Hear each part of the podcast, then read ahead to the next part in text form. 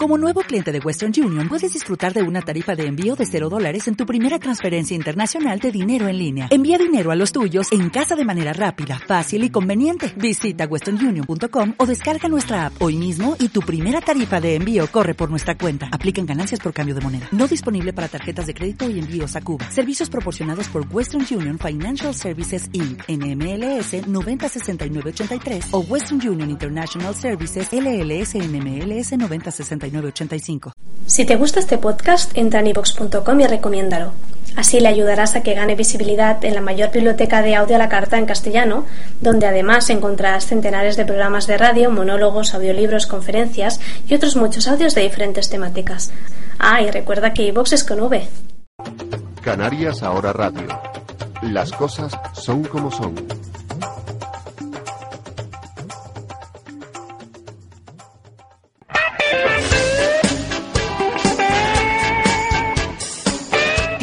Modernos, un programa de Canarias Ahora Radio para conocer mejor los tiempos que vivimos y vivirlos mejor. Con Talía Rodríguez.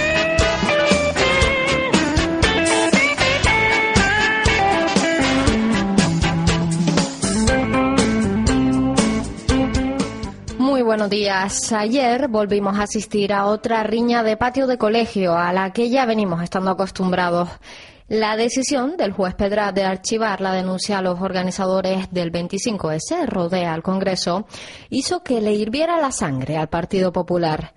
El Partido Popular estaba deseando que se hiciera justicia y que esos hippies malolientes recibieran su merecido.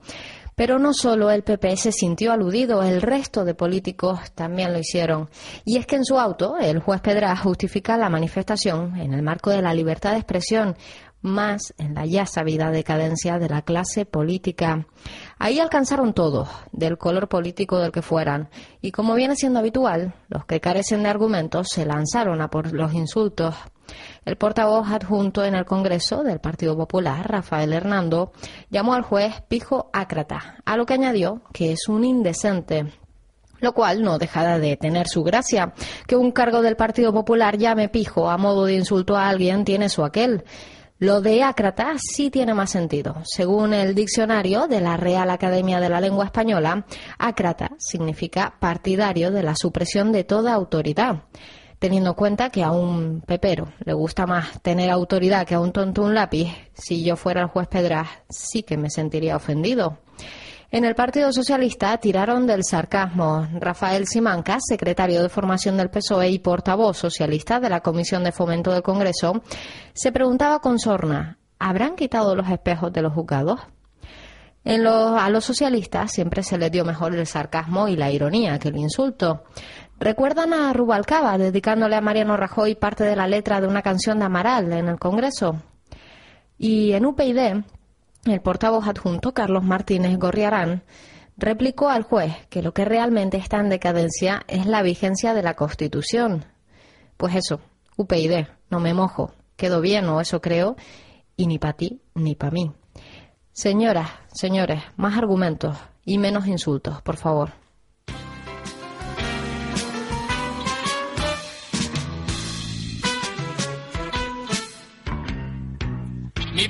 Vecino de arriba, don fulano de tal, es un señor muy calvo, muy serio y muy formal, que va a misa el domingo y fiestas de guarda, que es una unidad de destino en lo universal, que busca en esta vida respetabilidad, que predica a sus hijos responsabilidad, llama libertinaje a la libertad. Conseguido todo menos felicidad. Mi vecino de arriba hizo la guerra y no va a consentir que opine a quien no la ganó. Mi vecino es un recto caballero español que siempre habla es cátedra y siempre sin razón. Mi vecino de arriba es el lobo feroz que va el domingo al fútbol y ve televisión. Que engorda 20 kilos si le llaman señor. Que pinta en las paredes rojos al paredón al vecino de arriba le revienta que yo deje crecer mi barba y cante mi canción. Mi vecino de arriba es más hombre que yo. Dice que soy un golfo y que soy maricón. Mi vecino de arriba se lo pasa fatal y que yo me divierta no puede soportar. Cuando me mira siente ganas de vomitar. Si yo fuera su hijo me pondría a acabar.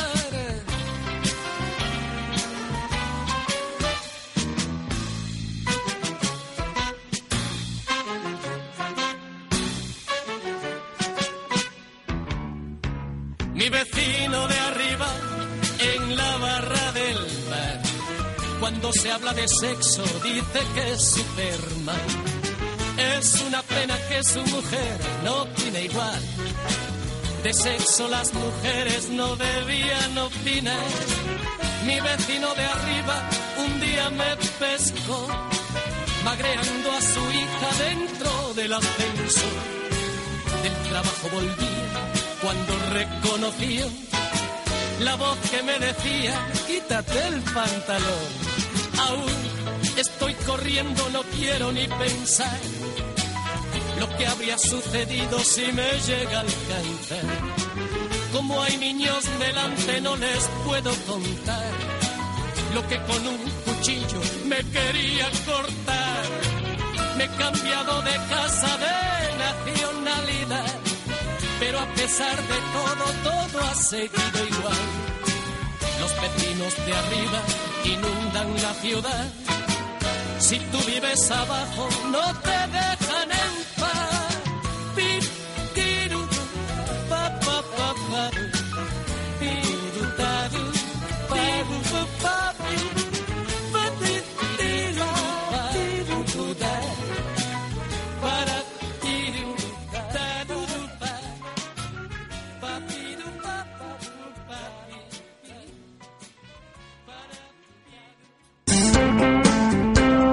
Tiempos modernos.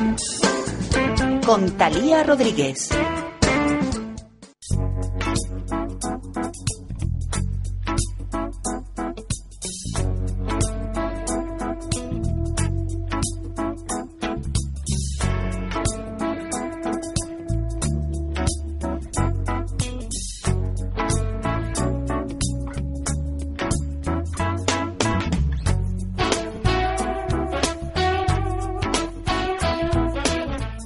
Buenos días. Ocho minutos pasan de las ocho de la mañana. Aquí comienza Tiempos Modernos. Hoy es viernes 5 de octubre.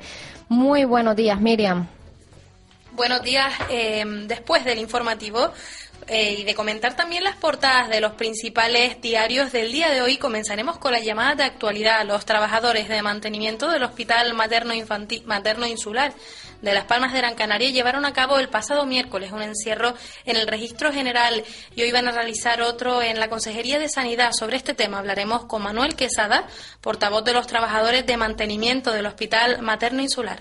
En nuestra llamada de actualidad charlaremos con Naira Moreno, periodista canaria, que nos va a hablar de la Asamblea Abierta de Periodistas Canarios, que tendrá lugar mañana 6 de octubre. Y es que el sector de la comunicación en Canarias vive quizás su peor, su momento más duro. Seguimos necesitando estar informados, pero parece que ya importa, ya no importa la rigurosidad y calidad de la información.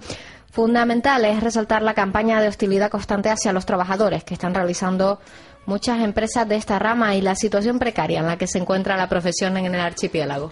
Sobre las 9 menos 10 hablaremos con el doctor Pablo Ramírez, vicepresidente del Colegio de Dentistas de Las Palmas, sobre la intensificación en la lucha que está llevando a cabo el Colegio de Dentistas contra el intrusismo profesional. La entidad pone en marcha mecanismos judiciales y extrajudiciales para evitar que la salud de los pacientes se vea afectada por la mala praxis de personas sin cualificación.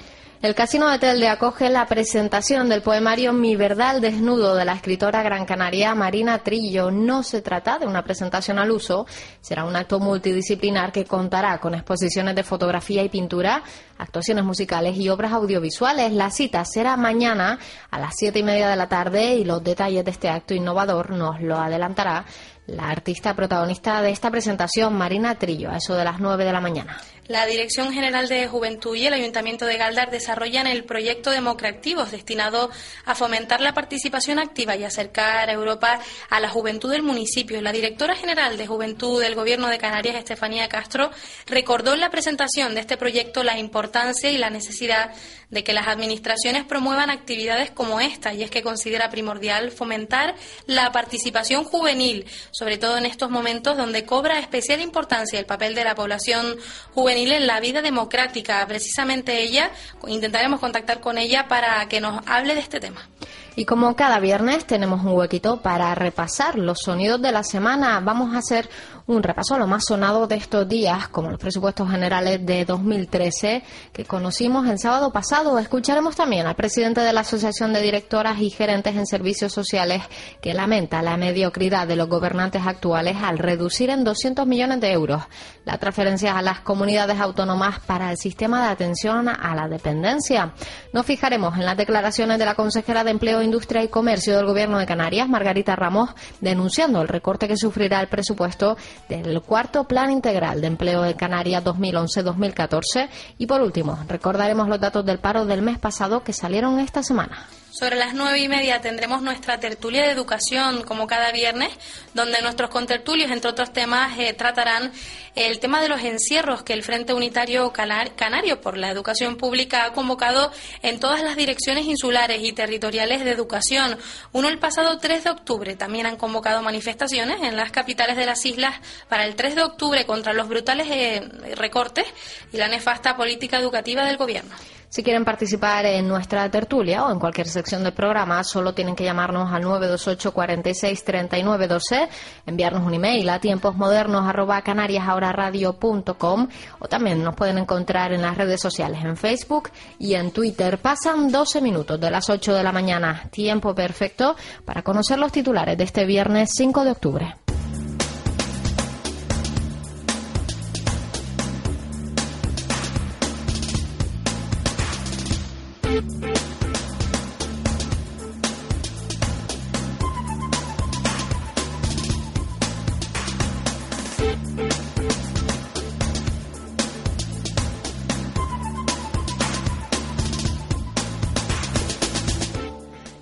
Patronal de la desalación prevé perjuicios en cadena sobre la economía y el medio ambiente. La Asociación de Empresas de Gestión Urbana del Agua en Canarias ha mostrado su alarma por el atentado al régimen económico y fiscal tras la supresión total de las subvenciones a la producción de agua desalada en el archipiélago en el proyecto de presupuestos generales del Estado para 2013, aprobado la semana pasada por el Consejo de Ministros. Además, la patronal ha advertido de una subida de precios y la supresión de las ayudas a la producción del agua desalada a partir de enero de 2013 significará el desgraciado colofón de repetidas y sucesivas rebajas anuales en las subvenciones que lamenta Segua en un comunicado en el que recuerda que la disminución de la ayuda estatal ha sido constante en los últimos años. El gobierno canario calcula que la tarifa del agua puede subir un 50%.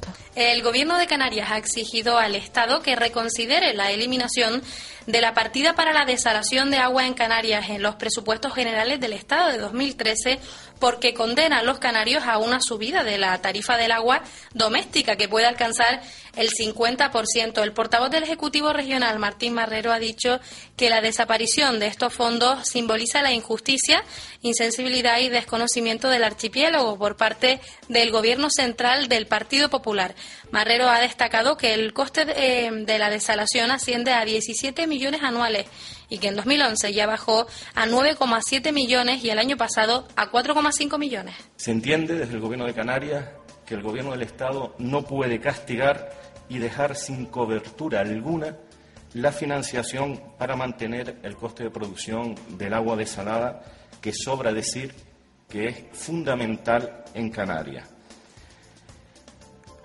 Esta decisión, además, supondrá un incremento desproporcionado de la factura, reitero que puede llegar hasta el 50%, y además afectará en una situación de crisis como la que nos encontramos a las personas, a las unidades familiares más desfavorecidas por la situación actual, con el agravante de que en islas como Lanzarote, Fuerteventura y Gran Canaria se verán particularmente perjudicados por esta decisión del Gobierno del Estado debido a la importancia que tiene la desalación de agua en estas islas. Los clientes de Vinter no tendrán que presentar el certificado de residencia. Los pasajeros de Vinter Canarias podrán volar sin necesidad de acreditar su residencia mediante un certificado físico en el momento del embarque, gracias a un proyecto piloto que la aerolínea ha desarrollado de forma conjunta con el Ministerio de Fomento. La iniciativa es pionera en España y ahorra a los residentes la gestión de los certificados en los respectivos ayuntamientos. El sistema que hará más fácil volar entre islas se llama SARA Sistema Acreditación Residencia Automático y se basa en la acreditación de la residencia en el momento de la compra. La cumbre social se concentrará este domingo en las dos capitales canarias contra la política del gobierno de Mariano Rajoy. Los sindicatos y colectivos y plataformas sociales que forman parte de la Cumbre Social Canaria se concentrarán este domingo en las dos capitales canarias contra las políticas de recorte del Gobierno central y con la posibilidad de una convocatoria de huelga general y una petición de referéndum a las puertas, puesto que la fecha de ambas acciones se concentrarán en los próximos días.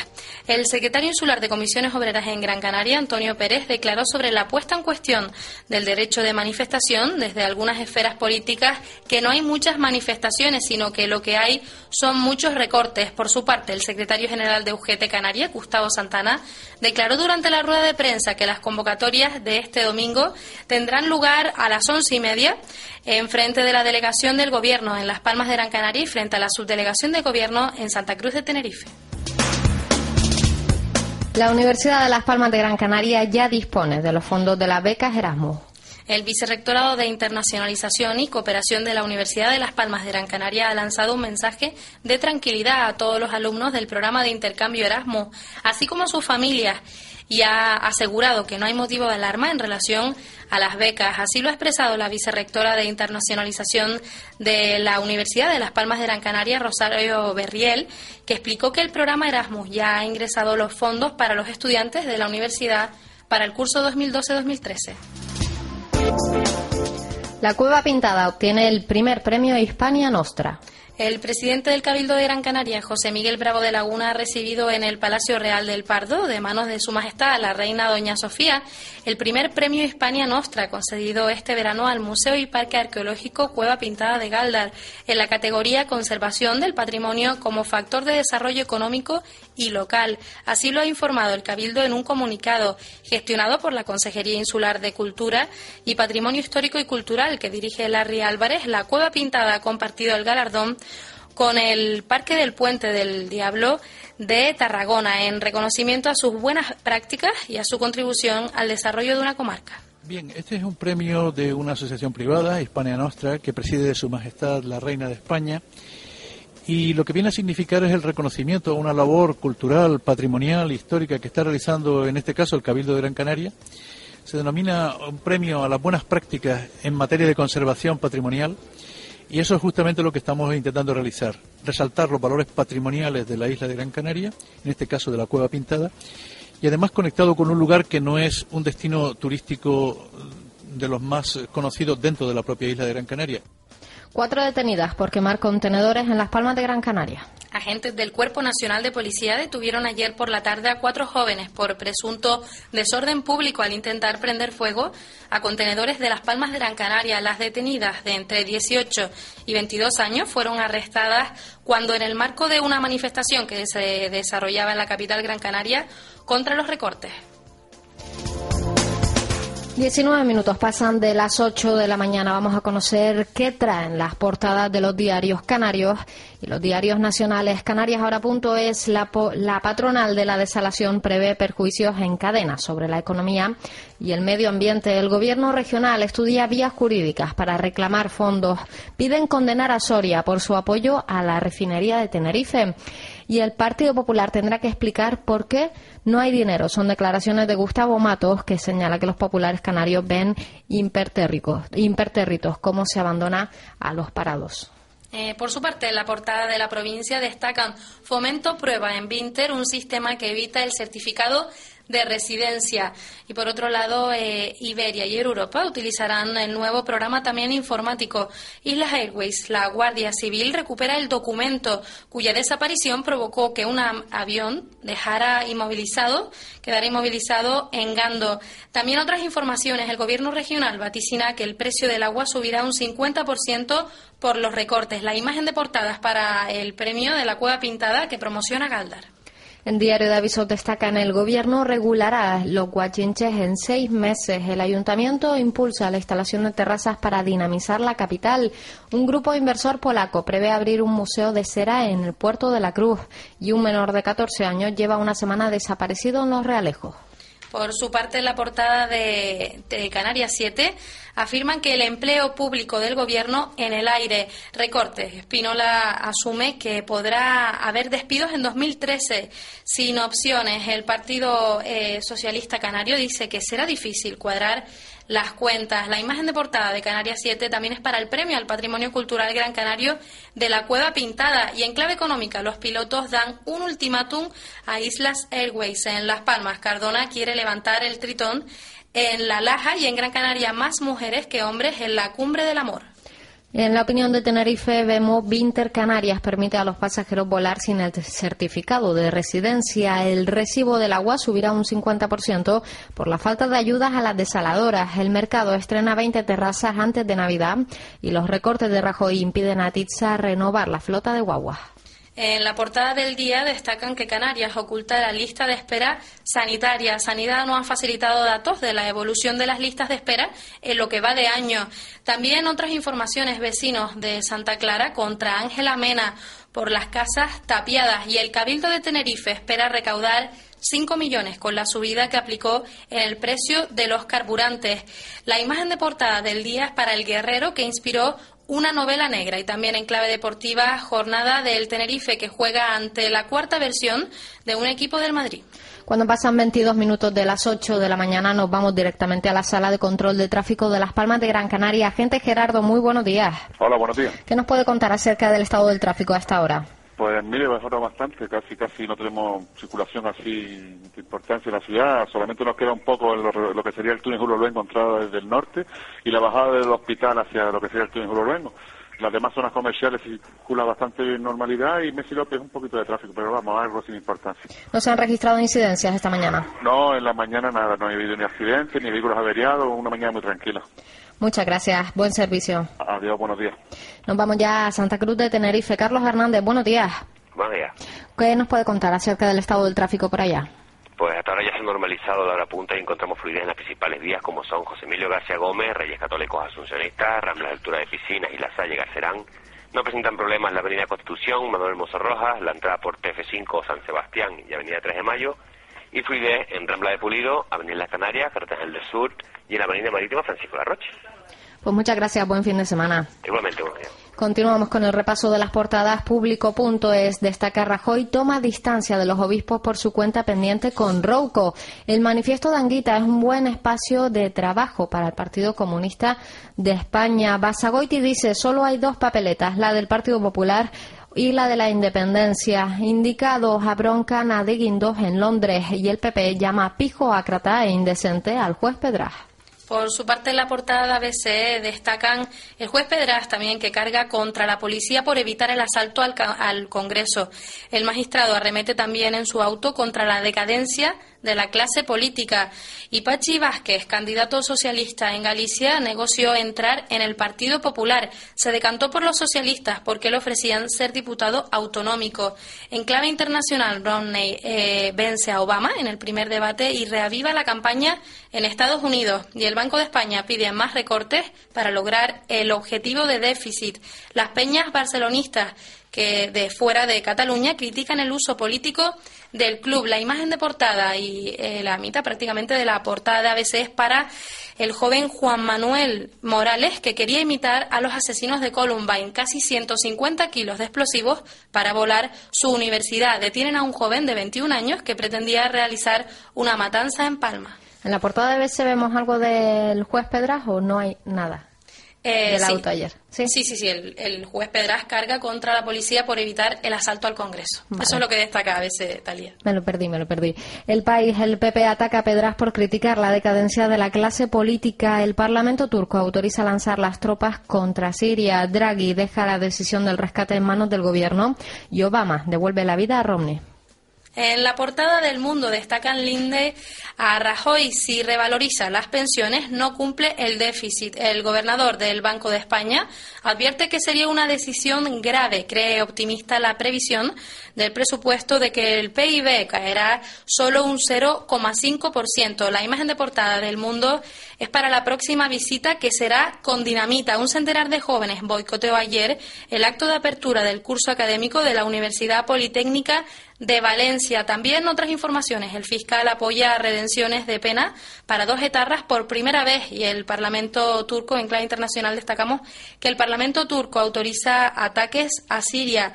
Apple vale casi el doble un año después de la muerte de Hobbes y Pedraz. También eh, protagoniza la portada del Mundo, que coincide con el 25S en desacreditar a los políticos. Asume la convenida decadencia de la denominada clase política en el archivo de la causa contra Rodea el Congreso. Vaya, se han topado con un juez perro flauta. No sabíamos que eso existía, ¿no? No, no lo conocía. No, el plural.com destaca los hombres de negro comienzan a remodelar el país, se refiere al diario El País, y despiden al 25% de su plantilla. Los despidos son organizados por el director y el director adjunto a cambio de un puesto directivo en prisa. Esto es lo que publica el plural.com. Hay otros temas también. Los obispos muestran gran inquietud por las propuestas de desintegración unilateral de la unidad de España y la alcaldesa de Aldaya no se quiso mojar. El ayuntamiento abrió tarde las compuertas, las casas se inundaron, la regidora no apareció y el equipo del Partido Popular aún no ha dado explicaciones. 27 minutos pasan de las 8 de la mañana. Vamos a digerir toda esta información mañanera y enseguida estamos con ustedes. Tiempos modernos. Con Talía Rodríguez. Hace un tiempo me di cuenta de que necesitaba tomar impulso y cambiar de rumbo. Hoy puedo decir que lo he conseguido. Con tu compromiso y mi ayuda, haremos que tú también cumplas tu sueño. Entra en mi web creativasｙemprendedoras.com y entérate de cómo. Juntas podemos lograrlo. Agricultor, ganadero. Si tienes un seguro para todo lo que más te importa, ¿por qué no aseguras tu futuro y el de tu familia? En el campo, el riesgo está presente. COAG te asesora y realiza los trámites para contratar tu seguro de explotación. Infórmate en tu oficina más cercana. COAG, avanza sobre seguro. Alicia, 64 años. No se gana la vida limpiando cristales en los semáforos. Lo único que hace desde que su marido tiene problemas con el alcohol es encargarse de su familia y de todas las tareas de la casa. Apadrina una esposa. Si no lo haces por él, hazlo por Alicia. Irichen, más de 20 años devolviendo la vida a los drogodependientes y a los que les rodean.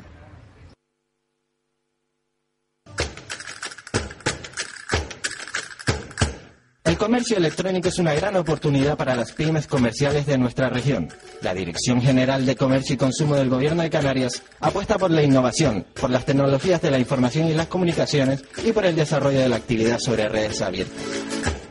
Amplía tus perspectivas mediante el negocio electrónico. Infórmate en ciecam.org. Tiempos modernos. Con Talía Rodríguez. La primera llamada del día está patrocinada por Boulevard Faro. 29 minutos pasan de las 8 de la mañana hace unos días. La representación de los trabajadores de mantenimiento del materno insular y la totalidad de las organizaciones sindicales presentes en el complejo hospitalario universitario materno insular de Las Palmas de Gran Canaria celebraron durante cerca de una hora un encierro en el registro general de empleo. Además, hoy viernes se celebrará una concentración ante el Servicio Canario de Salud con motivo de la entrega formal de la solicitud de reunión urgente con la consejera de Sanidad ante la contestación del gerente, de la gerente del materno insular, que según denuncian los sindicatos no sabe si se va a realizar una posible contratación de servicios energéticos, lo que conllevaría que que se privatizara este servicio de mantenimiento. Tenemos al otro lado del teléfono a Manuel Quesada, que es portavoz de mantenimiento del Hospital Materno Insular. Muy buenos días, Manuel. Buenos días. ¿Qué tienen ¿Qué previsto para esta mañana? Pues nosotros tenemos previsto hoy sobre las 12 trasladarnos a Alfonso XIII para hacer una entrega a la consejera de Sanidad en la línea que seguimos trabajando desde hace ya cerca de un mes para que dé la cara y nos diga realmente qué es lo que se esconde detrás de, to- de toda la maniobra oculta que el Servicio Canario de Salud lleva ejerciendo hace meses sobre el tema que acaba de comentar, porque ellos pretenden entregar las instalaciones hospitalarias de los grandes hospitales del archipiélago y todo lo que puedan de los, de la- de los hospitales pequeños a la gestión de la empresa privada, entregarle las instalaciones, que se queden con el ahorro energético, introducir personal externo. De tal manera la situación ha dado un vuelco en el aspecto de que ayer ya, por fin, reconocen de que teníamos razón, lo que llevamos un mes denunciando, que la gerencia no sabía nada, nadie sabe nada, nadie aparece. Ya Juana María Reyes, directora del Servicio Canario de Salud, y Carmen Aguirre, directora general de Recursos Humanos, en reunión con los sindicatos, reconoce que es cierto lo que venimos denunciando, que la- se van a realizar los contratos de servicios energéticos, que los pliegos ya están prácticamente preparados o ultimados, con lo cual realmente nosotros, vamos, no sabemos cómo, cómo calificar a los responsables del Servicio Canario de Salud que gestionan nuestros recursos, que de forma totalmente en secreto, sin decir nada a nadie, gestionan de esta forma nuestros hospitales, nuestros bienes públicos, que afectan en gran medida al uso de los hospitales, a la seguridad, al personal. Realmente, desde un punto de vista, son realmente impresentables, como demuestra la consejera de Sanidad, que lleva un mes que no da la cara. Por eso hoy, la medida de las 12, la que vamos a hacer allí una concentración, como le presentamos un escrito muy amplio de cinco folios, muy explicado, para que nos aclarara unas ciertas cuestiones bastante serias, bastante irregularidades que vemos en el tema, como no ha respondido ni se ha reunido, pues le vamos a hacer un escrito con son- solo cinco preguntitas, muy breves, a ver si tiene tiempo y nos responde un sí o un no, para ir despejando las dudas que tenemos. Una de ellas ya está despejada. Se van a realizar las contrataciones, es cierto lo que venimos denunciando, y ahora iniciaremos, iniciaremos y continuaremos denunciando a la opinión pública y realizando todas las acciones que consideremos oportunas para defender las instalaciones sanitarias públicas de Canarias y los puestos de trabajo. Y en, e- dentro de esas cinco preguntas, eh, bueno, usted me dice que se pueden contestar con un simple sí o no. ¿Esperan, ¿esperan todas esas respuestas? No, por supuesto que no, no esperamos nada. Ya podemos esperar de, de- de estas actitudes y de, y de estos responsables del Servicio Canario de Salud. Es simplemente una muestra más, ponerlos en entredicho de cómo realizan ellos la gestión de los hospitales. No esperamos que nos conteste. Es otra medida de presión más, en, en- digamos, en la línea que tenemos, de seguir presionando hasta que esto se descubra y se diga a los ciudadanos la verdad. Porque siguen jugando con las palabras, como si fuéramos tontos. Al gato y al ratón. Ellos siguen, siguen diciendo que no hay privatización. Entonces nosotros tendremos que llamar a un técnico de la Real Academia Española que nos lo explique para poder dialogar.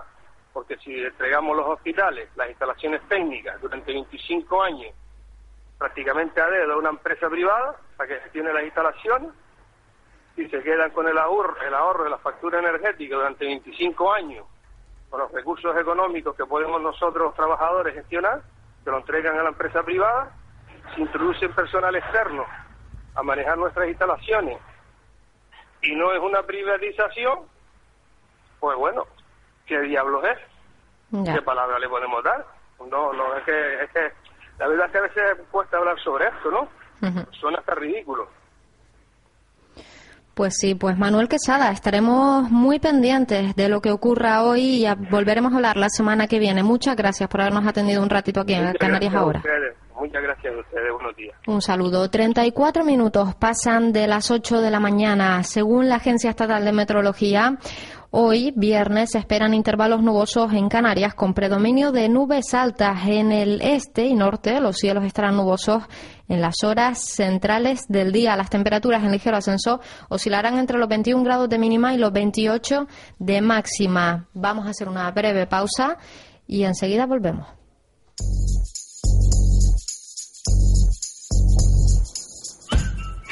Los mejores comercios y las firmas más importantes en el área comercial Boulevard El Faro. una bonita zona comercial en el sur de Gran Canaria. El área comercial Boulevard El Faro cuenta con amplios paseos comerciales junto al mar, rodeado de zonas verdes y panorámicas terrazas que miran al Océano Atlántico. Área comercial Boulevard El Faro. Moda, complementos, perfumerías, joyerías, bares, restaurantes. Todo lo tienes aquí. Área comercial Boulevard El Faro, Costa Meloneras. Siempre contigo.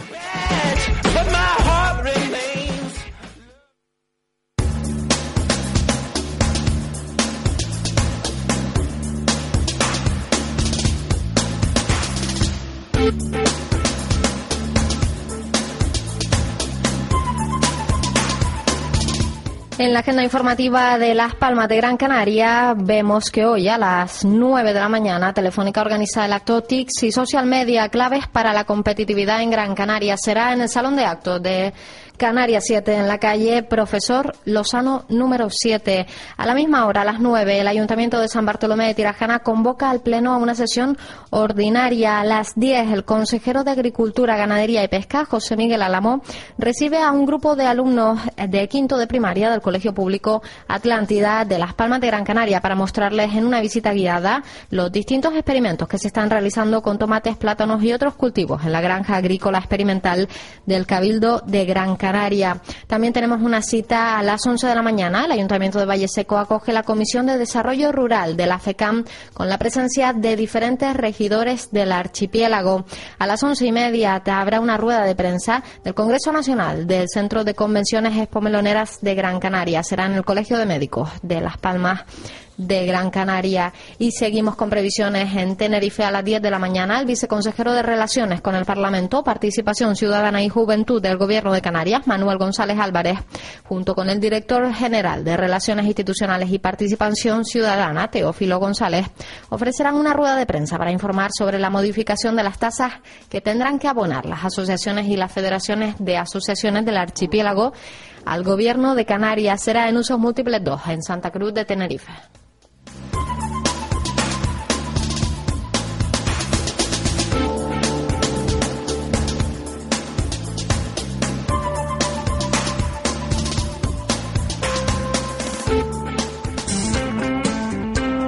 Tiempos modernos. Con Talía Rodríguez.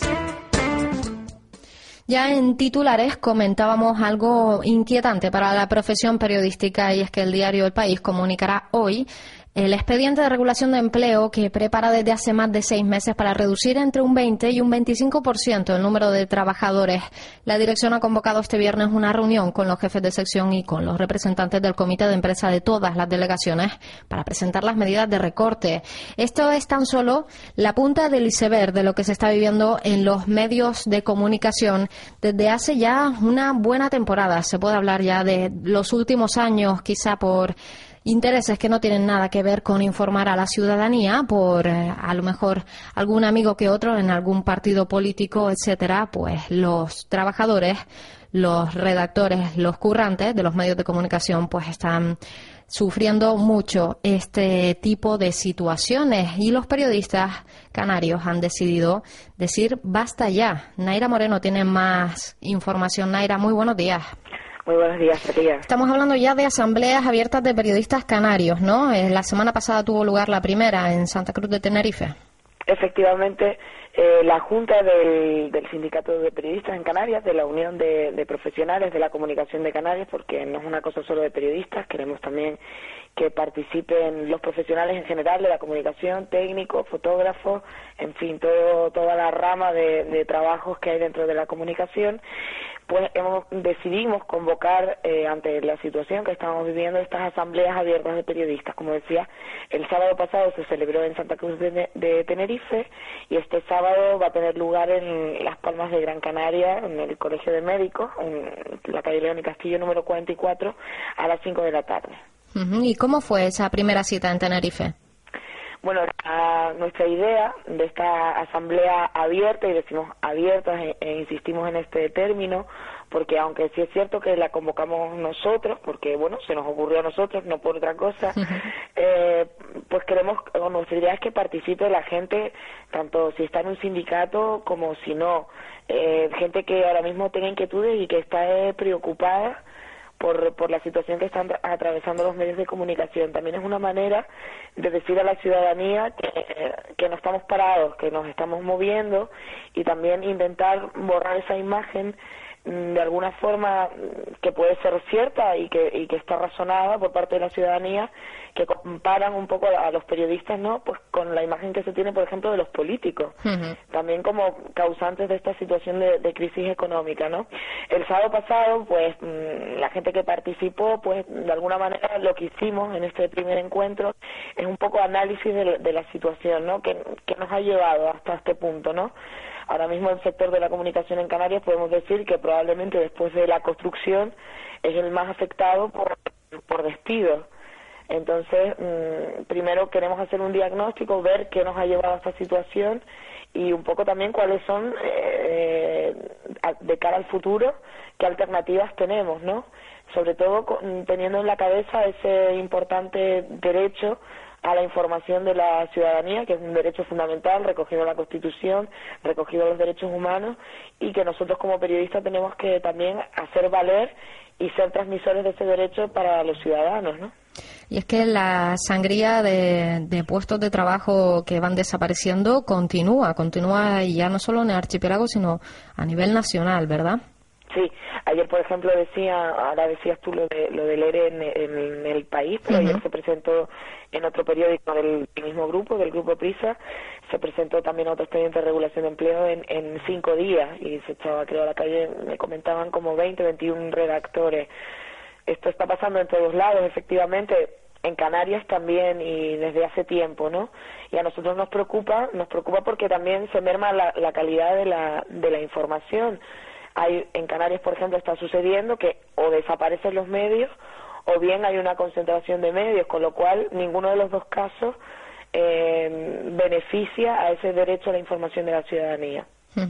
Cada vez parece que la información, eh, tanto en la TDT, en la televisión, como en prensa escrita, se, se está, digamos, centrando solo en, una parte, digamos, en una ideología, ¿no? Cada vez hay, menos pluralismo en la información y eso, pues, tiene consecuencias muy graves para la ciudadanía.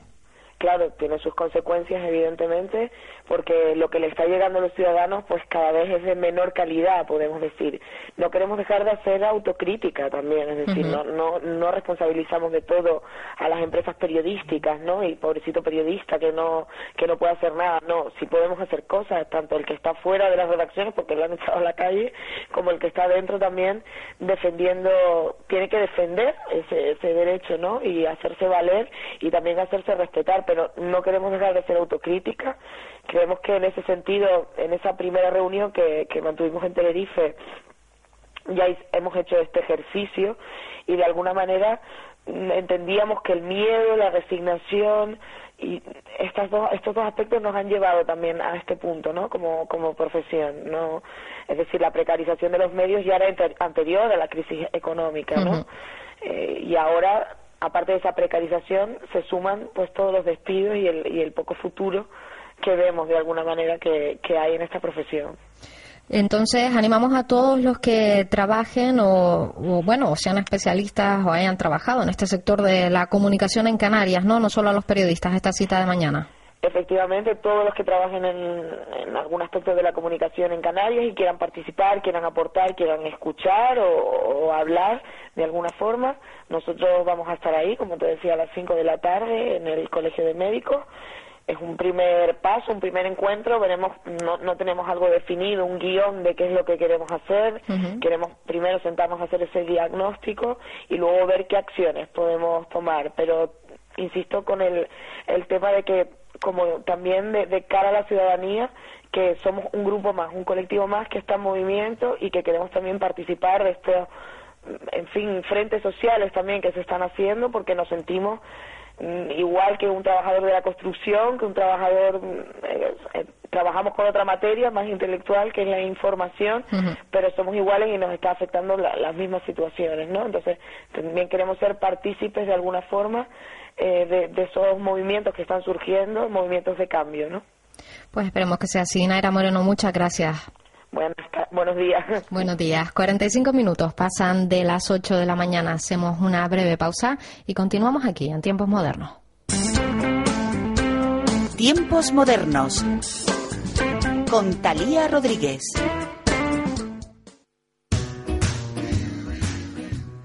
Así es la vida. Eso es lo que la gente dice. Trabajar, estudiar, estrés, problemas, dinero. Lo que nadie sabe es que hay otra vida. Una de tranquilidad, de puestas de sol únicas, donde el día a día no tiene cabida. La vida está en las entrañas de la tierra. Encuentra la tranquilidad en las casas cuevas de artenatur.com o llamando al 686-795-849. Y a partir de este verano disfruta con nuestras casas con piscinas. Artenatur, Premio Nacional de Turismo Rural. Artenatur, vive la cueva.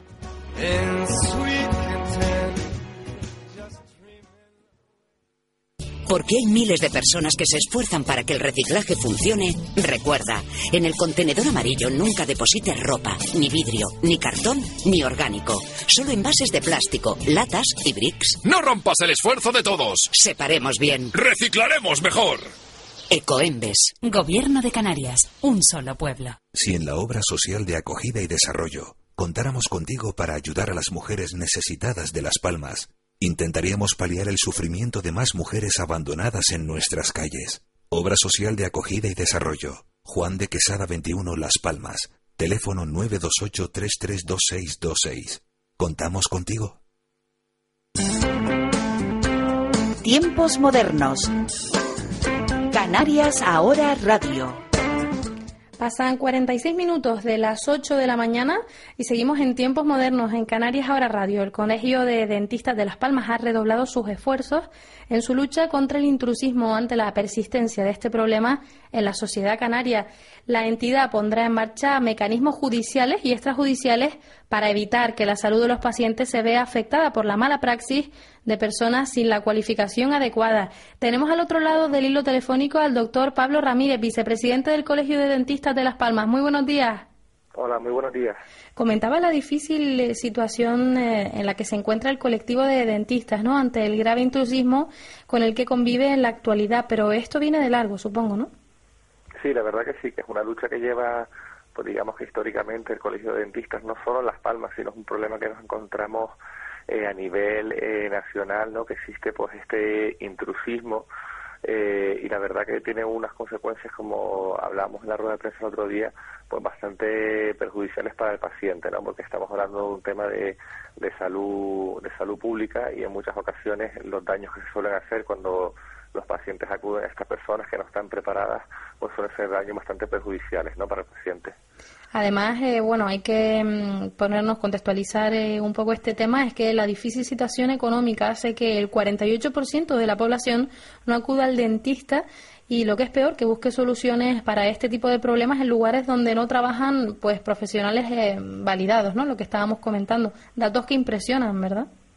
Sí, la verdad que sí, que nos hemos dado cuenta un poco que pues, en esta época de crisis que que todos, pues todos en general estamos un poco más agobiados con el tema económico, pues mucha gente está retrasando un poco lo que son sus visitas al dentista o lo que serían a lo mejor simples revisiones periódicas para tener un control y es un poco lo que siempre hablamos, ¿no? Que en, casos de, de, odontología, pues siempre la prevención o adelantarnos a problemas nos van a hacer ahorrarnos muchísimos pasos y muchísimos tratamientos, ¿no? Pues entonces esta reducción en las visitas o en lo que sean las simples revisiones se han visto acompañadas en que muchos pacientes pues deciden ir a, estos pseudodentistas o personas no preparadas para, para trabajar y, hemos recibido pues en, en, los últimos meses algunas denuncias y con casos bastante ya complicados, sobre todo a nivel de retratamientos para los pacientes, ¿no? Además, em, debido a esta situación que justo estábamos comentando, eh, la que es complicado hacer frente, ¿no? De parte del colegio, esta entidad va a intensificar esa lucha con el contra el intrusismo, pero queríamos saber de qué forma exactamente, ¿no? Tengo entendido que tienen que están llevando a cabo dos vías.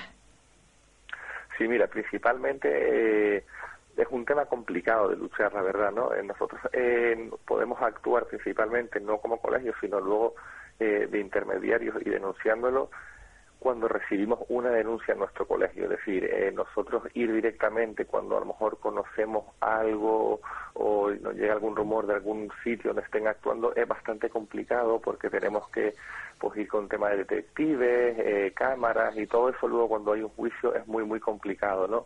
Eh, muchas veces lo más fácil es cuando a lo mejor el paciente muchas veces eh, tiene algunas dudas, no sabe si esa persona está colegiada o no, entonces muchas veces nos llama y a partir de ahí sí podemos, a lo mejor cuando ya hay una denuncia de un paciente, actuar directamente y, enviar pues eh, que haya algún registro de sanidad o incluso colaboraciones con la policía y la Guardia Civil que hemos tenido en el pasado.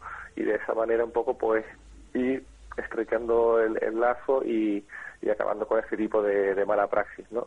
Sobre todo entonces resaltando esa labor informativa y formativa a la, formas, a la población, ¿no? Para que tengan en cuenta esa recomendación o consejo a los pacientes que se acuden a una clínica y pueden tener ciertas dudas de que si de que todo esté en orden y que tienen o no los permisos oportunos, se pueden poner en contacto con ustedes y, y ustedes le pueden orientar, ¿no?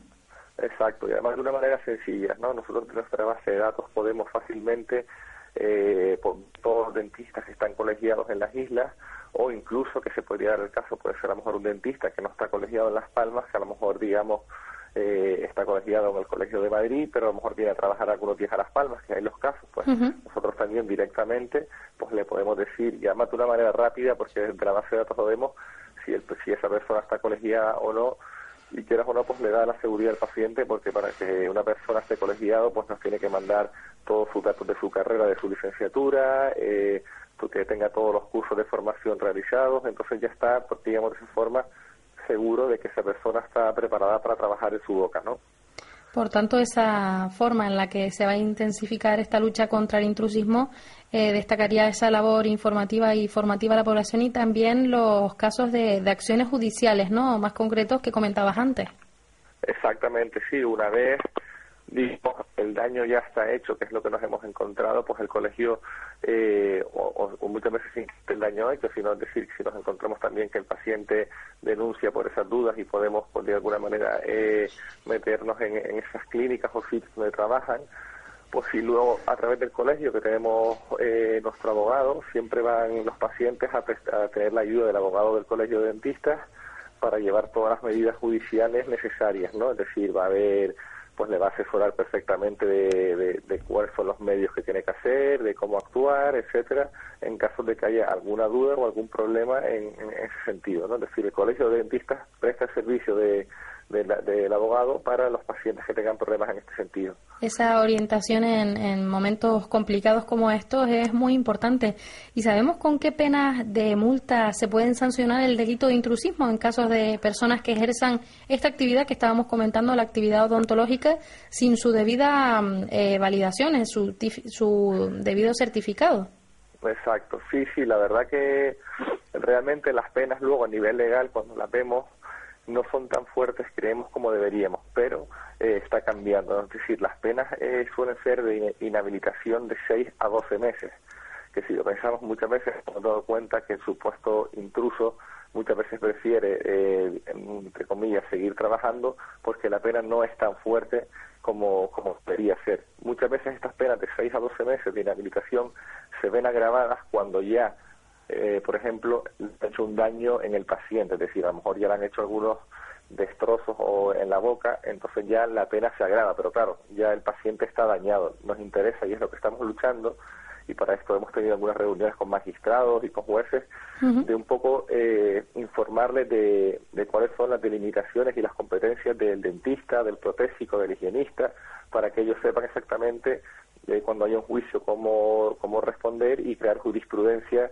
digamos, eh, de una manera adecuada para, sobre todo para el paciente y de que estas personas no tengan tan fácil, digamos, seguir o volver a, hacer algo ilegal, ¿no? Y para que tenga más complicado, ¿no? Realizar esta mala praxis. Y además eh, comentábamos que cada vez hay más casos, ¿no? De protésicos que ejercen prácticas ilegales. Pero mm, queríamos saber, ¿se considera que nos encontramos ante un auge de este tipo de prácticas mm, preocupante en el caso de las islas? ¿O por el contrario, no dejan de ser datos negativos, pero van a lo mejor en la tónica nacional? Eh, como te decía antes, es algo que históricamente siempre ha existido, ¿vale? Eh, ya sea a lo mejor de protésicos que, que estén eh, trabajando en boca de pacientes, que los hay, no es la gran mayoría, es una minoría, pero esa minoría hace un daño irreversible, como te decía, en la boca de los pacientes. luego también puede ser odontólogos que vengan de otro país, que a lo mejor no estén colegiados en el Colegio de Las Palmas y nosotros no tengamos eh, que ellos tienen la formación adecuada para actuar en boca, es decir, no es que hayamos visto a lo mejor un auge muy importante, pero porque siempre ha existido, pero sí hemos visto que en los últimos meses nos ha llegado como un pequeño pico que ha aumentado algo más de denuncias pacientes. Y sobre todo porque como te comentaba muchas veces si estas personas que no están formadas para trabajar en la boca del paciente empiezan a trabajar, muchas veces los daños que le hacen en la boca son daños irreversibles. Es decir, si a lo mejor te tocan un diente y, y te está cariado y te hacen una caries muy, muy profunda, pues al final el destrozo va a ser mayor y va a ser irreversible. El tratamiento luego para solucionarlo va a ser más complicado y también más costoso para el paciente. El paciente también está más desmotivado, ya tiene muchas dudas, es una cosa complicada y psicológicamente al paciente también le afecta bastante, ¿no? Sobre todo hablando de, esas consecuencias ¿no? que estabas comentando, eh, para conocer mejor, sí que se producen, ¿no? Eh, ustedes conocerán casos de consecuencias que producen daños irreversibles, como comentabas. Mm, ¿Qué consecuencias pueden tener entonces estos tratamientos realizados por personas que no están formadas para ello, para que la gente se vaya concienciando? Sí, mira, principalmente, y es una cosa también que eh, a, nivel social a veces no nos damos cuenta del todo, es que muchas veces pensamos que el dentista son solo los dientes, no son solo los dientes, también son las encías y los tejidos anexos y las mucosas, y cuando nosotros vamos al dentista, pues nuestro dentista nos va a hacer una revisión de toda la boca, y entre ellas está ver un poco lo que son las encías y las mucosas, ¿para qué? Para detectar también el tema del cáncer oral, que nosotros hemos hecho bastantes campañas y las hacemos todos los años porque consideramos que es una rama también importante que la hay que vigilar. Entonces, un tema de esto de cáncer oral, que ya son cosas serias, es muy importante cogerlas a tiempo para tratarlas. Es decir, si se nos escapa una lesión blanca que podemos tener en la boca o algún tipo de problema, puede tener graves consecuencias para el paciente, ¿vale? No solo a nivel de la boca, sino a nivel sistémico. Luego, si ya nos metemos un poco más en lo que serían los dientes, si a lo mejor hacemos tratamientos que no estén bien planificados, que no tengan sus radiografías, que no estén bien todo coordinado, a lo mejor si son casos complejos que tienen que intervenir distintos dentistas, un, ortodoncista, un ortopediatra, un restaurador, pues a lo mejor muchas veces lo que nos hemos encontrado son que esos pacientes vienen la boca ya con unos movimientos o con unas piezas que han sido ya tocadas que ya no hay forma de volver atrás, es decir, si ya decastas el esmalte o ya has hecho movido un viento de una manera, ya hay que empezar de cero y muchas veces hay que sacrificar, quitar piezas que han sido tratadas y es todo mucho más complejo, como te decía también, que es importante, mucho más caro, el paciente está desmotivado, eh, sale el tratamiento mucho en el tiempo y la verdad que psicológicamente también, como te decía, muchos pacientes se ven afectados porque a nivel social pues también eh, afecta sus vidas del día a día, ¿no? Claro, los dientes son eh, vitales. Además, quería recordar esa recomendación o consejo a los pacientes que si acuden a una clínica y tienen dudas de, si mm, llevan a cabo mala praxis, pues se pueden poner en contacto con el Colegio de Dentistas que les orientará eh, y les ayudará en caso de que sí que se haya producido.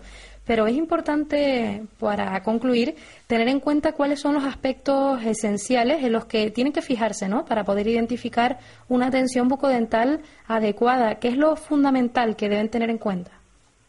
Eh, pues como te decía, lo principal, lo principal, aunque es un poco repetitivo, es que vea que ese dentista esté colegiado, es un dentista colegiado. Y eso lo puede comprobar eh, principalmente llamándonos al colegio si tiene alguna duda o también si se quiere meter en la página web, también puede encontrar de toda la lista de, dentistas colegiados que, se encuentran, ¿no?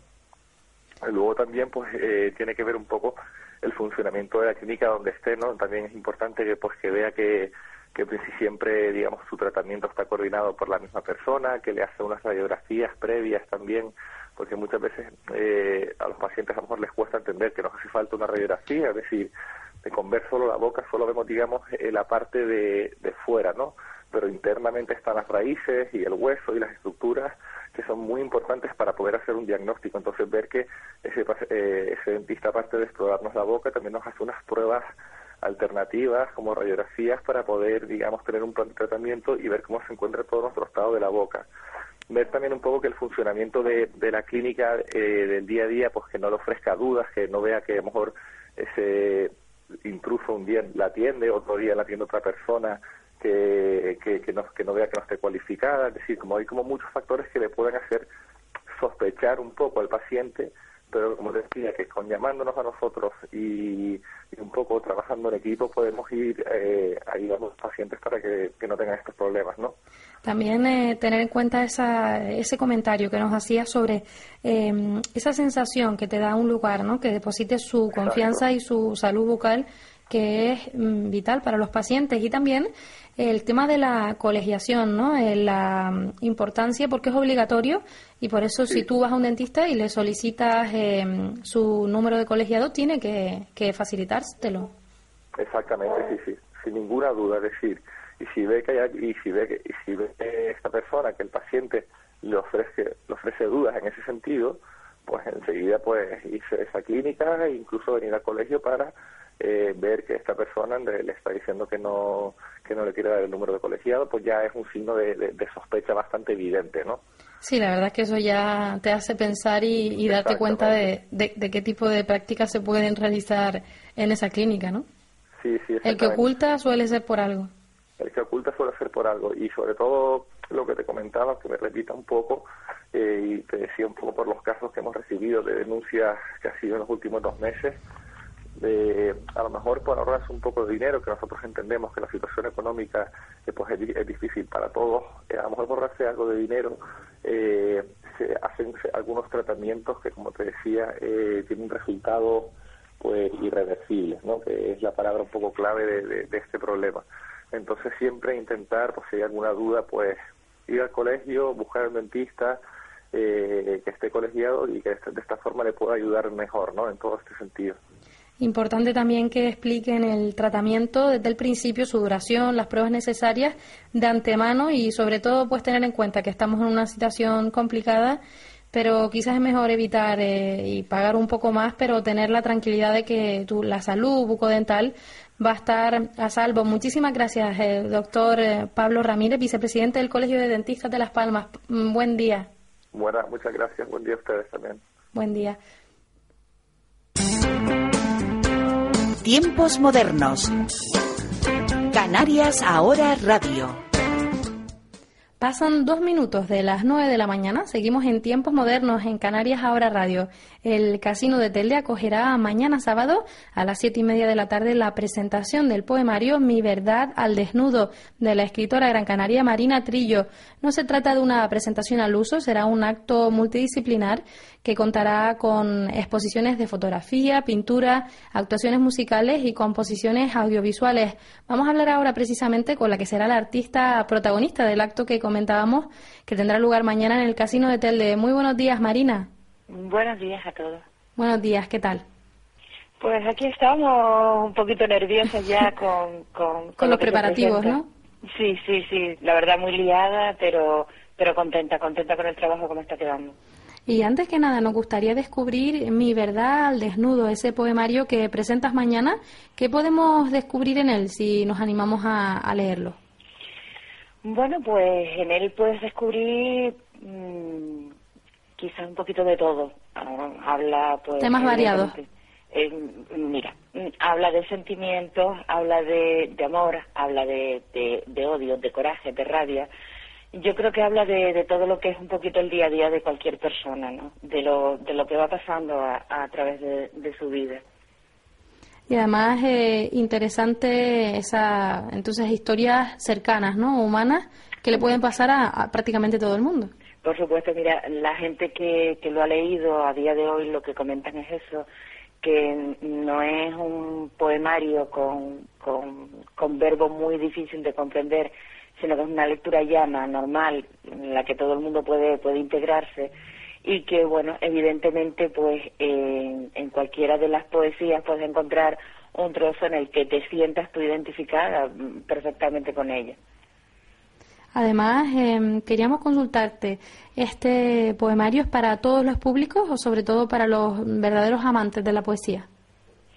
No, vamos a ver, yo creo que es para todos los públicos, para todos los públicos porque eh, recibí esta mañana por medio de redes sociales precisamente el comentario de, una persona que, que, lo ha comprado pues hace unos días y, y me decía que bueno que, que, estaba sorprendida porque a ella no le gustaba la poesía y sin embargo ha empezado a leer el libro y se siente pues realmente mm, a gustísimo leyendo leyendo poesía eh, lo que comentaba es que quizás ella no conociera, o sea, no supiera lo que era la poesía hasta que empezaba a, leer el libro. ¿Por qué? Porque evidentemente si, si hablas llanamente y a cualquier persona, pues yo creo que, que vas derecho al corazón y, es lo que le llega realmente. Importante, ¿no? El acercarse a personas que en principio no les gusta la poesía, pero que luego se enganchan también o se llegan a enganchar a este género literario. Evidentemente, evidentemente, además que está, no es que esté perdido, es que está olvidado. Eh, realmente poetas hay y aquí en la tierra tenemos muchos y muy buenos. Eh, lo que pasa que eh, eh, es difícil de comprender el, el verbo que se suele utilizar. Te digo, pasando ya a la fase de al plan B, ¿no? Que es utilizar un verbo que le llegue más a todo el mundo, una palabra que le llegue a, a cualquiera, pues bueno, mm, lo mismo le llega a, a, un niño, que puede ser en este caso mi hijo mismo con 11 años, pues lee poesía, lee mi poesía y, y, y bueno, le gusta, le gusta leer. Y para Marina, para empezar a conocer eh, también eh, cómo se desarrollará el acto que tienen preparado para mañana, podemos decir que se trata de, de un acto de múltiples disciplinas. ¿Y nos podrías contar eh, qué compañeros artistas te van a acompañar mañana en tu presentación? Mira, sido muy fuerte porque la verdad es que se han volcado muchísima gente trabajando muy duro, muchas horas y desde aquí quiero darle las gracias a todos ellos eh, para que todo el acto salga bien. En principio contaremos con la presencia de Miracle Salinas, que es la pintora que pone, pone sus cuadros a mi disposición para que el libro pues tenga su, su tono de color y, y, su imagen, ¿no? Ella va a estar allí, eh, contaremos con ella, muchísimas gracias Miracles. Está Érico Negrín, que por cuestiones laborales no estará dentro de, la isla, sino fuera, pero que va a estar expuesta su fotografía Mm, para mí ha sido, mm, vamos, inapreciable su trabajo. Mm, lleva la portada del libro, la contraportada, las fotos interiores, todo es de él. Y luego por la parte ya de, música tengo a Roberto Jiménez, un, un, una bellísima persona, y a Octavio Kraus, lo mismo, eh, que se han brindado a colaborar pues con como cantautor Roberto Jiménez y con su música Octavio Kraus. Y ya luego la parte audiovisual pues corre aparte de de María Socorro, muy grande porque ha hecho unos videopoemas preciosos, y Alberto Pérez, grandísimo fotógrafo ya súper reconocido, que ha brindado también sus fotografías para ponerle pues poemas y música. Un poco de todo, por lo que veo, ¿no? Hay de todo un poco. Ahora, lo que sí te puedo adelantar, que esto ha sido un, bueno, a, adelantar y, y, y, vamos, ratificarlo. Este es un trabajo que que ha llevado una coordinación muy grande para que todos pudieran estar en todo lo que lo que debían y cuando debían y lo ha hecho crearte ideas, soluciones creativas que ha sido la verdad que, que un punto de apoyo básico para mí. Además eh, queríamos conocer eh, la parte de la edición de esta obra, ¿no? Tengo entendido que has apostado por autoeditar eh, Mi verdad al desnudo. Un acto valiente, ¿no? En estos tiempos que corren. Sí, esto es un, un poco tirarte como, como al vacío, ¿no? Pero, no sé, eh, me ha dado muchísimas satisfacciones. Sinceramente te digo, hombre, siempre contando con el apoyo, mm, vamos, indiscutible de, de, de mi marido en este caso, que, que ha financiado toda la parte económica en el sentido de mm, tírate porque merece la pena. Y, Empiezas con miedo, empiezas con muchísimo miedo, pero la respuesta de la gente ha sido muy buena. A día de hoy ha sido realmente buena. Es normal ese miedo, ¿no? Ante un proyecto nuevo que no sabes cómo se va a desarrollar y qué respuesta va a tener luego, pero lo importante es arriesgarse, ¿no? Y creer en, un proyecto que en el que has invertido tu tiempo, tus ganas también, ¿no? Y, vamos a ver qué, qué ocurre con ello.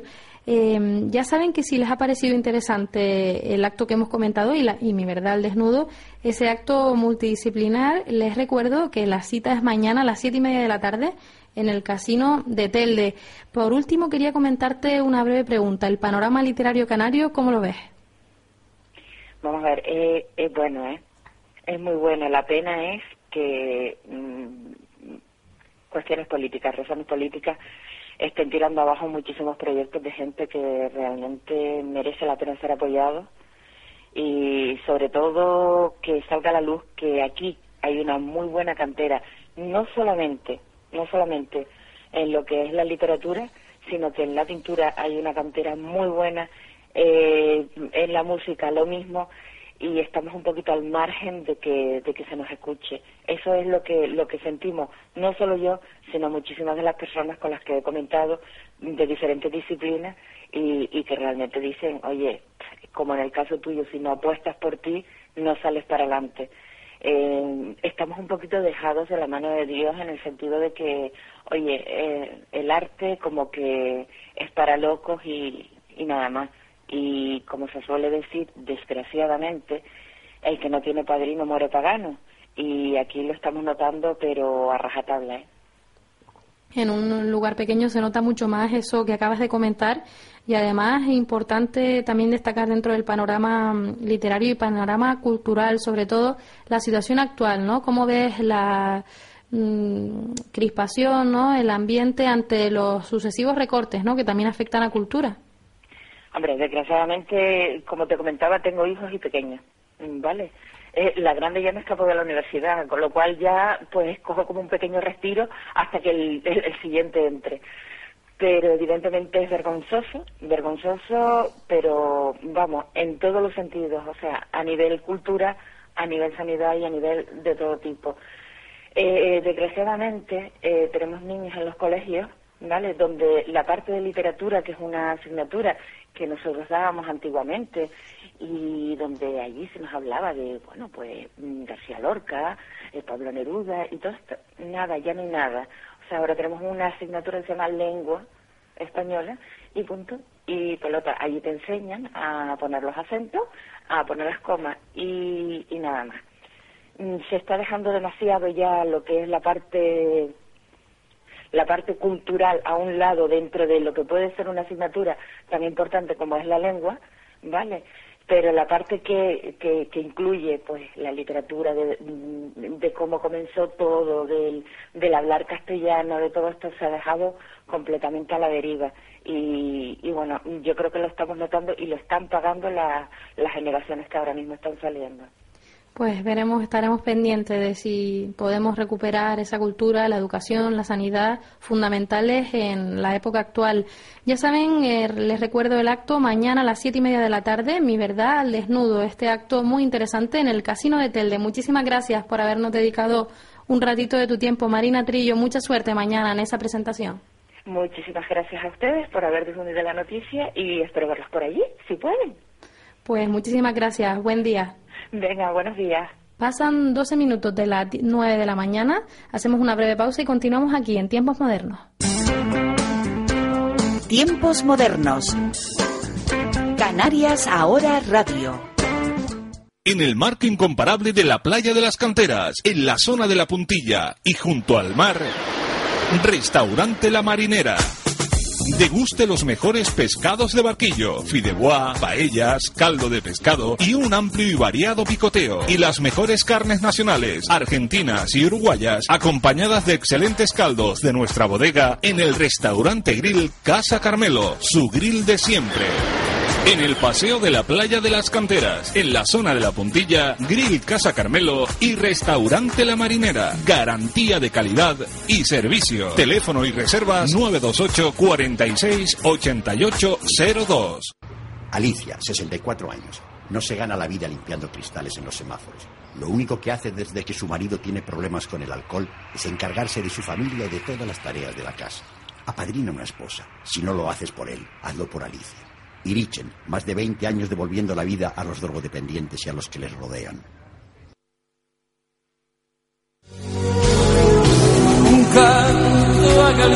El restaurante Casa de Galicia les ofrece el mejor pescado y marisco fresco de las rías gallegas y de nuestras costas, además de nuestros platos del día y una amplia variedad de entrantes. Restaurante Casa de Galicia, horario de dos y media del mediodía a dos y media de la medianoche ininterrumpidamente. Restaurante Casa de Galicia, calle Salvador Cuyás, número 8, teléfono de reservas 928 27 98 55. Restaurante Casa de Galicia. Así es la vida. Eso es lo que la gente dice. Trabajar, estudiar, estrés, problemas, dinero. Lo que nadie sabe es que hay otra vida. Una de tranquilidad, de puestas de sol únicas, donde el día a día no tiene cabida. La vida está en las entrañas de la tierra. Encuentra la tranquilidad en las casas cuevas de artenatur.com o llamando al 686-795-849. Y a partir de este verano disfruta con nuestras casas con piscinas. Artenatur, Premio Nacional de Turismo Rural. Artenatur, vive la cueva.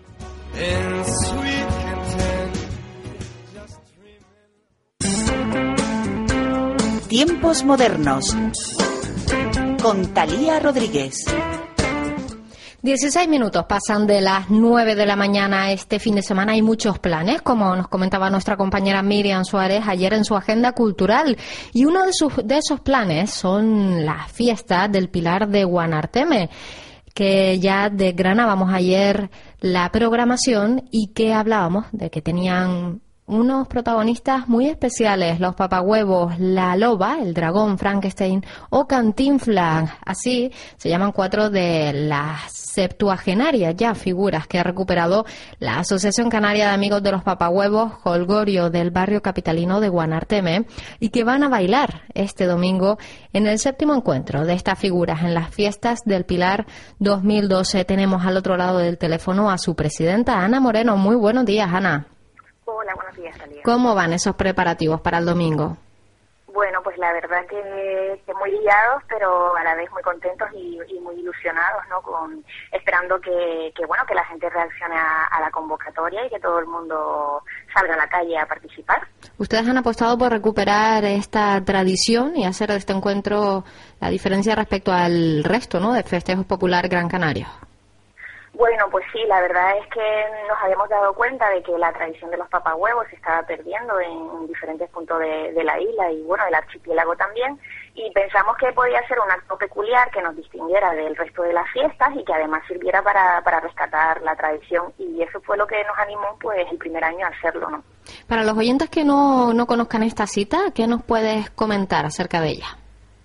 Bueno, pues en primer lugar que, que, va a ir todo el mundo, o sea, todo el mundo que vaya se lo va a pasar genial porque se va a encontrar con, va a tener la posibilidad eh, de encontrarse con del orden de unos 70 papahuevos, que es la única ocasión del año donde se pueden ver tantas figuras juntas. Uh -huh. eh, son papahuevos que vienen de diferentes partes de las islas, o sea, de la isla de Gran Canaria, perdón. En otras ocasiones sí que que han venido papahuevos de otras islas, incluso gigantes de la península, pero bueno, este año nos quedamos solo con los, bueno, solo y...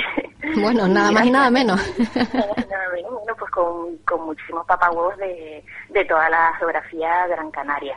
Eh, habrá primero un pequeño pregón, este año es tu compañero Sergio Miró, eh, uh -huh. periodista también locutor, sí. y después del pregón un pasacalle por las calles del barrio, bueno, pues con bandas, batucadas y, y los papahuevos que son los protagonistas. Y también hay un puntito solidario en esta fiesta, ¿verdad? Pues mira, sí, es la primera vez que lo hacemos. Eh, pensamos que tal y como están las cosas hoy en día, no podíamos olvidarnos de las personas que que están más necesitadas y, bueno, pensamos que mm, nuestra idea original con el encuentro de papá huevos era rescatar la tradición, ya parece que eso, bueno, lo estamos consiguiendo eh, y queríamos ahora añadir, eh, bueno, pues el tema solidario y nos hemos propuesto donar un kilo de comida por cada papá huevo que participe en el encuentro.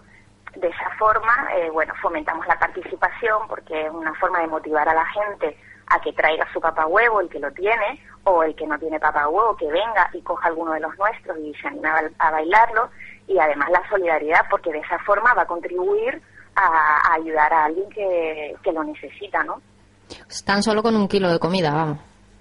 En principio, la verdad que me ha sorprendido porque, bueno, eh, mucha gente me dice, oye, pero solo un kilo de comida por papa huevo. y pensamos, bueno, es el primer año, ojalá la próxima edición podamos decir que nos comprometemos a donar 10 kilos de comida por, por papa huevo. Yo eh, animo a, a, la gente, a pesar de que no le estamos pidiendo a la gente que lleve la comida, es decir, es la asociación la que se ha comprometido a aportar tantos kilos de comida como papahuevos bailen ese día en el encuentro. eh, quienes van a, aportar la comida van a ser los pequeños comerciantes del barrio que se han comprometido también porque les ha gustado la idea. Eh, pero sí que es verdad que por la calle mucha gente me para y me dice, oye, pero yo también puedo llevar comida. Y efectivamente, evidentemente todo el mundo está invitado a que contribuya. Entonces, bueno, pues la verdad que vamos a ver eh, qué pasa este domingo y, y yo espero que aunque no tengamos 100 papahuevos, sí que consigamos como mínimo 100 kilos de comida. ¿Y qué hace falta, Ana, para animarse y, crear un papa huevo? Porque habrá gente que estará pensando, bueno, pero yo no tengo imaginación, no, no tengo forma de hacer uno. Bueno, yo creo que principalmente hay que tener ganas. Eso sin duda. yo creo que teniendo ganas lo demás viene solo, porque tampoco son generalmente, bueno, los papagos se pueden hacer con elementos reciclados, ¿no? O sea, que, se puede aprovechar un poco de todo para, para fabricártelo. Y lo bueno del papahuevo es que, bueno, quede como quede, eh, va a quedar bien. si tuviésemos que hacer un gigante de la península sería diferente porque, porque aunque bueno, el origen de las figuras tienen un tronco común, los gigantes sí que son mucho más perfectos, las facciones de los rostros están mucho más definidas, pero de los papagos te puedes encontrar de todo, desde un papago que está muy bien hecho, como pueden ser los de Agaete, que son el reflejo de personajes del pueblo, o los de Guía, que son, bueno, pues tienen Groucho Marx, personajes así conocidos, a un papahuevo que es una caja de cartón pintada y con unos ojos puestos y una fregona de peluca, o sea que, que es bastante amplio, ¿no? Y, y, entonces por eso te digo que ganas y bueno, imaginación también. No hay excusa entonces. No, no, yo creo que no hay excusa. pues Ana Moreno, recuérdanos un poquito el horario que va a ser durante todo el día. Eh, mira, el, el, el, acto comenzará a las 11 de la mañana eh, con la concentración de los gigantes que se exponen todos los, los papahuevos que van llegando a la plaza, eh, los grupos también de batucadas y, de bandas de música, y a las once y media dará comienzo el pregón. Se, hará un pequeño pregón que se hace todos los años y a continuación será el pasacalle con lo cual invito a todo el mundo a que se venga el domingo, que me aseguro que, que hace un día precioso, y a la vuelta del pasacalle fiesta de la espuma, o sea que... Bueno, jornada completa.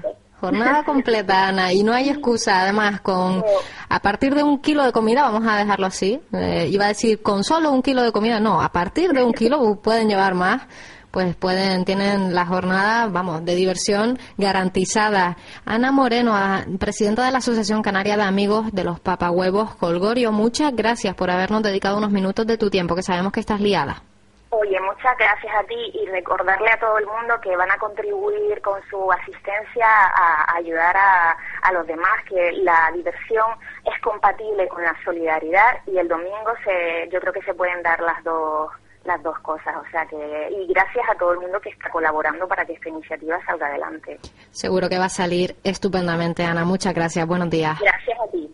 23 minutos pasan de las 9 de la mañana. ¿Saben si se han perdido algo de la actualidad esta semana? Lo van a saber a continuación. Tiempos modernos. Con Talía Rodríguez.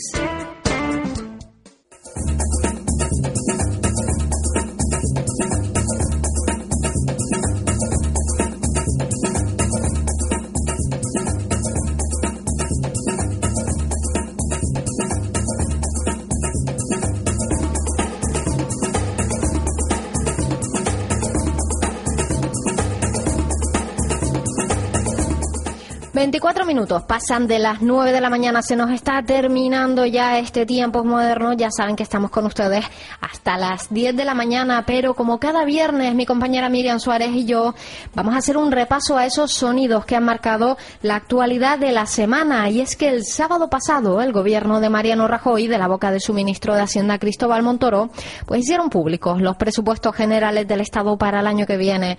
Y como viene siendo habitual, el resto de la semana ha estado plagada de declaraciones al respecto.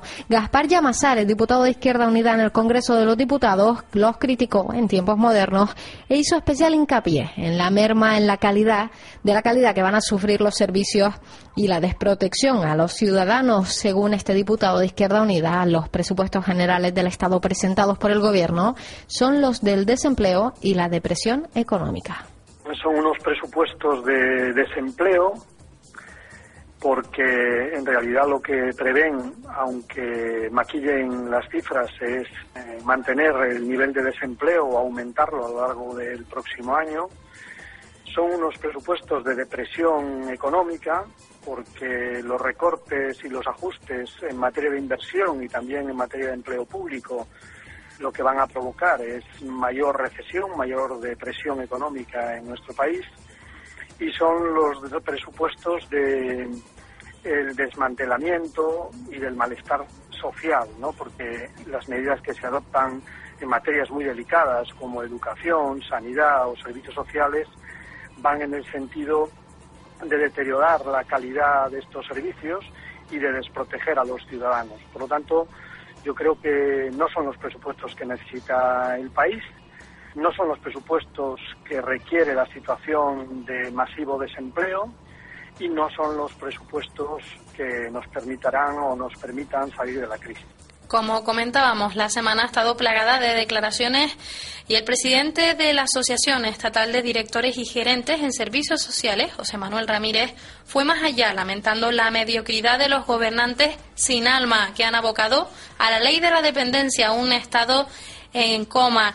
El proyecto de ley de los presupuestos generales del Estado de 2013 reduce en 200 millones de euros la transferencia a las comunidades autónomas para el sistema de la atención a la dependencia y desde el Gobierno se han empeñado en decir que es inviable.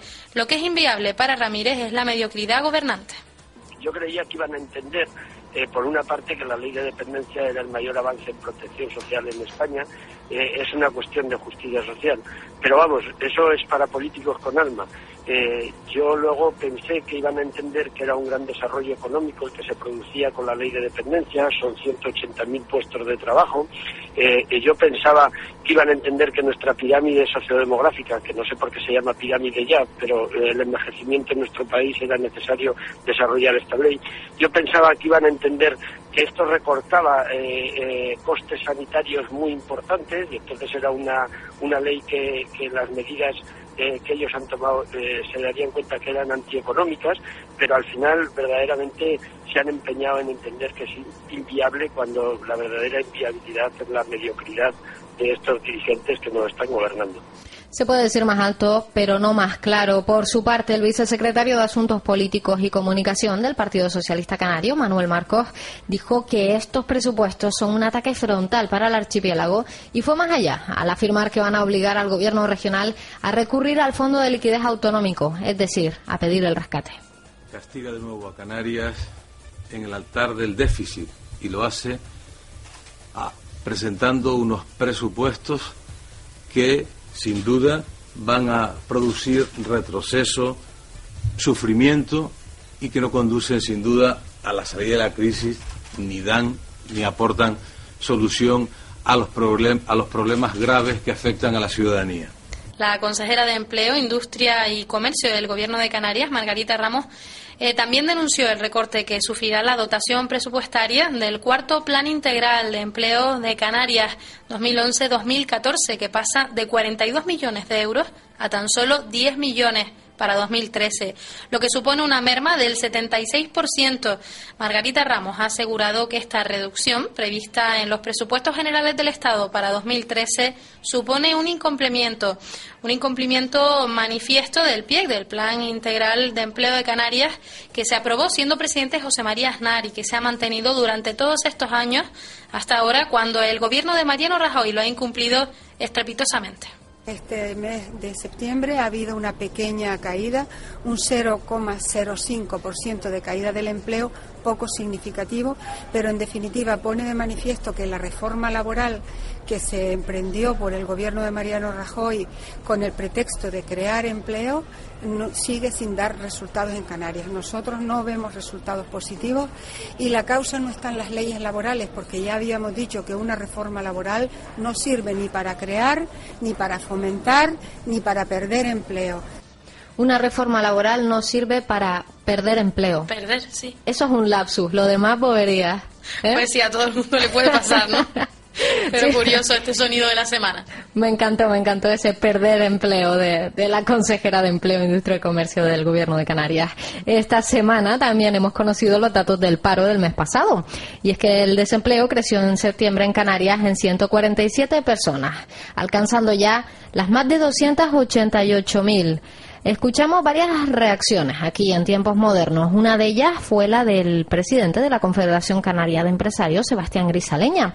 Según el empresario, no se están haciendo lo suficiente para mejorar estas cifras en el archipiélago. Por tanto, es una situación que que no, le damos el valor que tenemos que darle, pero que, la situación es la que es. La, nosotros sí que nos preocupa de una manera tajante es que estemos mirando por otro sitio eh, y que no busquemos solución para el paro. Estamos tomando muchísimas medidas, eh, a mí me parece muy bien la medida que el gobierno está, central está tomando en el sentido en, en aminorar la deuda pública porque es imprescindible, pero también hay que darle otras medidas de actividad económica, de creación de puestos de trabajo, de crédito, etcétera, etcétera, porque si no, no vamos a avanzar en absoluto. Como siempre hay dos visiones del mismo asunto. También le preguntamos al secretario general de UGT en Canarias, Gustavo Santana, sobre cómo interpretaba los datos eh, que mm, continúan, según él, siendo muy negativos.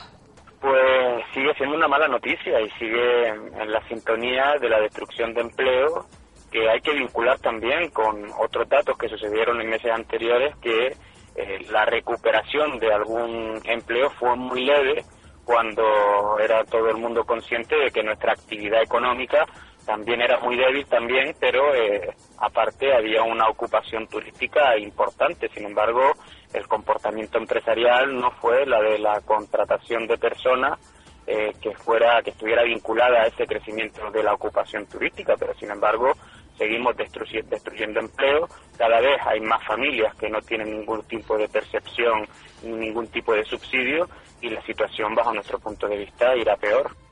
Ayer, sin duda, la noticia del día que provocó ciertas ampollas, por decirlo de alguna forma, en los políticos fue ese auto, ese archivo de la causa de los ocho detenidos y los ocho imputados en el, del 25S y que el juez Pedras pues consideró que no habían cometido delito. No tenemos la, el audio de Rafael Hernando del Partido Popular llamándolo pijo ácrata. Ojalá, vamos a buscarlo para emitirlo la semana que viene, porque no deja de ser una pequeña paradoja que alguien del Partido Popular y con ese peinado te llame pijo. Bueno, hasta aquí nuestro sonido de la semana, la semana que viene más y espero, Miriam, que sean igual de jugosos que los de esta semana. Pues sí, estaremos pendientes de incluir ese último sonido de la semana, la semana que viene. Porque eso no, no puede faltar en esta sección, Talía. Gracias, Miriam. Gracias, Talía. 33 minutos pasan de las 9 de la mañana. Hacemos una breve pausa y volvemos con nuestra tertulia sobre educación.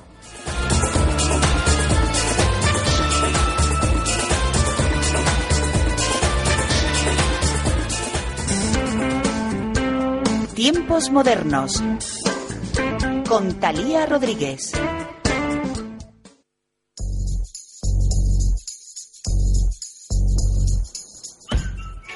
Los mejores comercios y las firmas más importantes en el área comercial Boulevard El Faro. Una bonita zona comercial en el sur de Gran Canaria El área comercial Boulevard El Faro cuenta con amplios paseos comerciales junto al mar, rodeado de zonas verdes y panorámicas terrazas que miran al Océano Atlántico. Área comercial Boulevard El Faro. Moda, complementos, perfumerías, joyerías, bares, restaurantes. Todo lo tienes aquí. Área comercial Boulevard El Faro, Costa Meloneras. Siempre contigo.